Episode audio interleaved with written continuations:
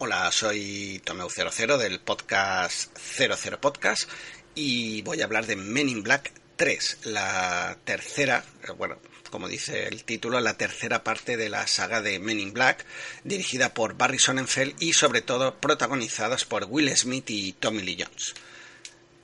En esta, en esta secuela vemos que Tommy Lee Jones aparece, mm, no podríamos decir que, que hace un cameo, sino que tiene bastante presencia, eh, y deja paso en ese eh, deja paso a Josh Brolin como como colega o como amigo de o como compañero a Will Smith en el guion se explica perfectamente el motivo y vemos a un Tommy Lee Jones bastante desganado, como que esta secuela a él le sobra. Digo, bueno, pues la tengo que hacer porque a lo mejor debí firmar un contrato hace unos años donde decía que como mínimo tenía que hacer tres películas y sí que Will Smith eh, sí que se ve que se lo pasa bastante bien, conecta bien con Josh Brolin, pero también intenta el pobre hacer de, de, actor dramático, buscando una serie de escenas. Eh, vemos que el guion está hecho por Ethan Cohen buscando una serie de escenas en las que mm, quiere mostrarnos su faceta dramática, que no hace falta, lo conocemos ya en sus papeles, sabemos que sabe hacer papeles dramáticos. Aquí estás en una comedia, vamos a reírnos, vamos a divertirnos, y eso parece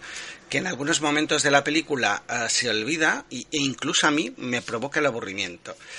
Personalmente, en conjunto, me ha decepcionado la película, me esperaba más. Eh, hay un salto, es como un viaje en el tiempo. En la parte inicial de la película sí que conserva el espíritu de las otras dos, pero aquí ya se decanta directamente hacia, hacia la resolución del misterio, con pocas sorpresas. A mí lo que me gustaba es que aparecieran muchos monstruitos y saber, bueno, ¿y este será extraterrestre o no lo será?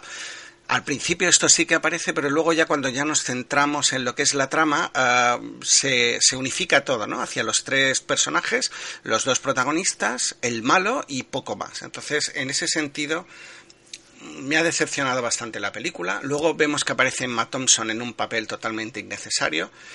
Eh, de las tres, podemos decir que, y bajo obviamente mi prisma, es, es, es la peor. Vi recientemente la, la, segunda, que sin ser, sin ser una maravilla, pues me, me, entretuvo más y creo que tenía más capacidad de sorpresa de lo que ha tenido esta tercera parte. Yo creo que ha pasado por la cartelera española con más pena que gloria. Igualmente es una apreciación personal. Pues nada, aquí os dejo este comentario y recordar que, que bueno, eh, seguimos grabando, aunque a, a, lo mejor no con la asiduidad habitual, en 00podcast.es y ahí escucharéis pues nuestros comentarios más amplios de las películas. Adiós.